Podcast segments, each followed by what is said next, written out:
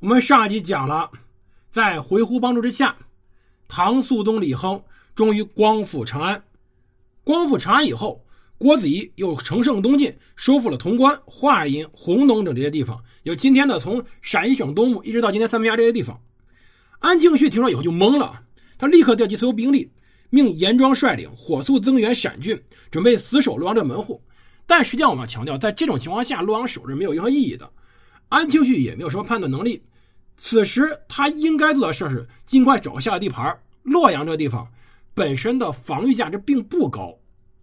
当时唐军呢，在广平王李处率领军队之下，由郭子仪亲自冲上先充当先锋，在新店这里与燕军相遇，双方展开激战。最后是在回鹘骑兵绕后偷袭情况之下，燕军崩溃大败。这一战，十五万燕军死的死，逃的逃，伤的伤。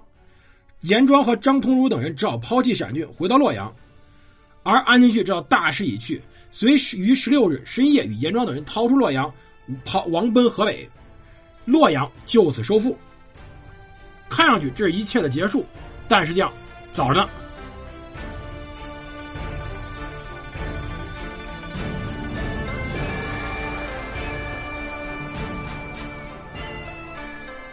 欢迎大家收听蒙头读书，大家好，我是胡蒙，这里是我们的战争史。我们来接着讲安史乱。我们之前讲了收复洛阳这么一个事儿。收复洛阳以后呢，理论上来说，洛阳也难免遭到袭劫，但广平王李处整体还是要面子，没有让回鹘人去抢洛阳。实际上，回鹘人也不傻，他也不至于真的去抢长安、洛阳。真抢完以后，把唐朝的百姓给闹弄急了，到时候唐朝找个机会再打一把回鹘。回鹘也受不了，只不过以此为名义向唐朝少讨点赏钱而已。当时应该有人提前给洛阳通知过了，洛阳百姓立刻献上早已准备好的一万匹罗锦。李处呢又惊又喜，把罗锦赶紧送到回鹘人手里，算让洛阳避免一场劫掠，有点像书城费这种感觉。而随后郭子仪分兵攻克了河阳、河内二郡，安庆绪中一的队伍中有个人逃了回来，返回了洛阳。后来呢，直接到了郭子仪军中，这个人就是严庄。没错，在安史之乱中，最大麻烦在于当时有大量这种墙头草，啊，判的时候他也判了，想到时候强也很果断。你要知道，唐朝所有历史最麻烦的一点就是，这种从一而终、真正效忠于唐朝的人倒不是没有，但更多的人呢，实际上这种墙墙头草类似的俊杰啊，到处都是，都一种良禽择木而栖。说白了，他们呢真的是没有什么骨气。在这种情况下，整个唐朝其实处于一种混乱之中，也难免了。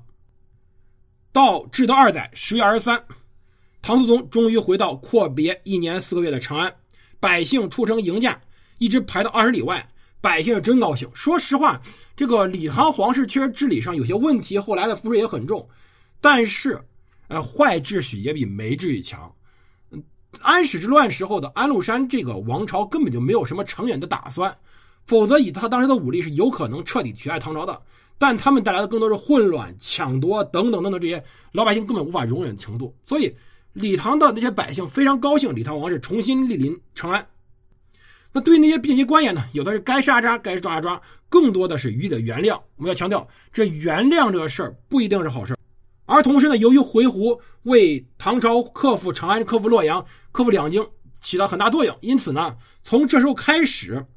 呃，唐朝呢，不仅封回鹘王子叶护为司空、忠义王，而且每年要向回鹘赠送两万匹绢。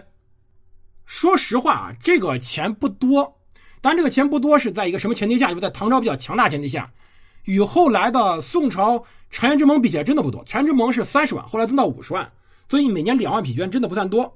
啊，从此开始呢，这每年都要给，而且后来由于唐代宗年间回鹘再次出兵，呃，帮助唐朝再次收复了。洛阳没错，洛阳后来又被占了，所以我们要讲安史之乱。你以为长安收复就完了吗？没完，且着呢。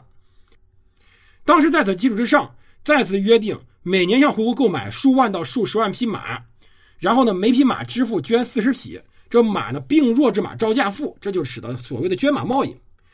本身这个贸易是唐朝正常与回鹘的贸易，但是从此开始变成一种类似于赏赐，或者我们说不太恰当的，有点像朝贡的贸易了。从此以后，唐朝一直背负着这么沉重的一个经济负担和巨额财政赤字。回鹘某种程度上是用倾销的手段，给唐朝送来了劣质马匹，只好一拖一再拖欠，最后导致是历史在《金唐书》中记载，中国财力曲竭，岁富马价，就是马匹销售，使得当时唐王朝的财政几乎处于崩溃状态。某种程度程度上，这种债也最后逼的唐王朝在随后会昌二年武宗时期，派兵趁回鹘衰弱之际出兵将其平灭。就回鹘灭就灭在你这样子逼着唐朝受不了，最后只能把你灭掉。这种杀债主的事儿，历史上从来没有没有少过。我们这样灭过回鹘，而当年法国国王也曾经彻底灭过圣殿骑士团，原因都是实在你把我逼得受不了了，你这债主当的太牛了，最后没办法，只能把你灭掉。但随后便是李隆基回到长安，那自然就有一出父慈子孝的戏剧，我们就不不说了，没意思。因为李亨他自己得位不正嘛，他必须反复的表演，反复的确认。哎呀，太上皇陛下，您呢是自愿的把您皇位让给我的，不是我篡位的，等等等等，他必须这样子确认。但这个时候我们要强调，这个时候所谓的燕朝是没有覆灭的，至少他们安他的皇帝安庆绪还是活着的。安庆绪呢，当时就往北往北跑，他一路跑到了叶郡，今天安阳这里。当天他手上只有三百多骑兵了，步兵不到一千人，很沮丧，他觉得自己要完蛋。不过后来呢，蔡希德、田承嗣等人就率领各自军队纷纷归来，实力迅速恢复，又很快募集一批军力，兵力迅速到了六万人。随后安庆绪便住在邺城了，把他改为安城府，同时改元叫做天成。但这个时候，这位大哥开始担心一个事儿，就是史思明会不会叛乱呀？史思明手上有这么多大的精兵，然后呢又掌握着老巢范阳，那乱世之中人心叵测。那人心隔肚皮，谁都不知道谁怎么想。而且这皇位这个东西，尽管这是个伪朝，尽管这皇位呢也不值钱，但是问题在于，你史思明会不会有想法呢？尤其在严庄降唐以后，对当时的安庆绪心理打击非常之严重，他开始怀疑史思明了。他把刚刚任命的宰相阿史那承庆和亲王安守忠找来，让两个人呢去范阳调史思明军队来进行试探。如果史思明肯加入军队，那当然最好；如果心生异事，把他杀了，然后这样子呢，能把军队夺回来。但问题在于安庆绪还是太嫩了。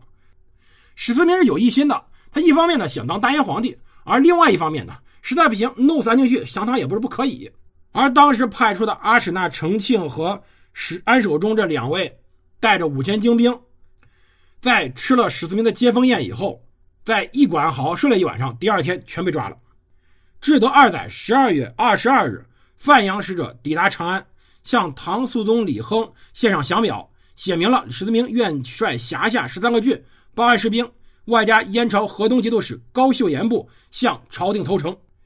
肃宗也很高兴，封史思明为归义王、范阳节度使，把他七个儿子全部任命为高官，给他一个命令讨伐安庆绪。而史思明也很高兴，他突然发现整个大唐王朝恢复昔日荣光。整个大唐王朝和燕海清，那么他呢将成为复兴大唐的中兴之主。那此时呢有两个事情非常重要。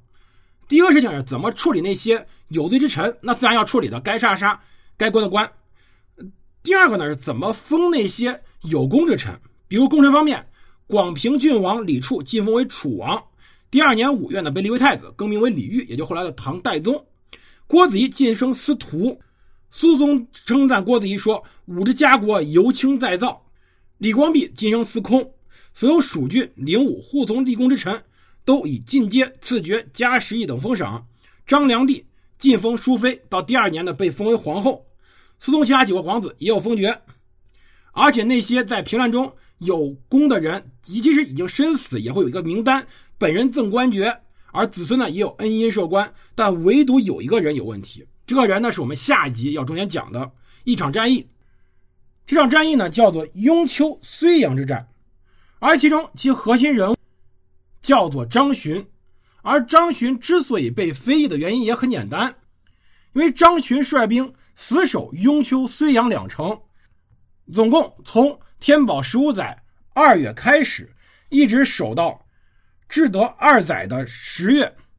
两城战役总共打了二十一个月之久，而这两个城屏蔽着江淮，江淮是大唐的粮仓，两城的防守使得整个江淮地区没有被安史乱的乱兵所攻陷，保证了整个大唐在安史之乱过程中能有充足的粮饷、粮食、各种各样的物资供应。可以说张巡在此间居功甚伟，但问题在于，因为这两场仗打得过于残忍，死守城池的时候没有粮食会吃什么呢？竖席，所有东西能吃的都吃了，马匹也吃了。而张巡最后没有吃的东西的时候，他选择了吃人。没错，我说的就是物理意义上的吃人。因此，张巡在后来的平攻中饱受非议。那么，整个这么一场比较重要的防守两淮战役是怎么展开的？我们下期开始讲讲。感谢收听，我们下期再见。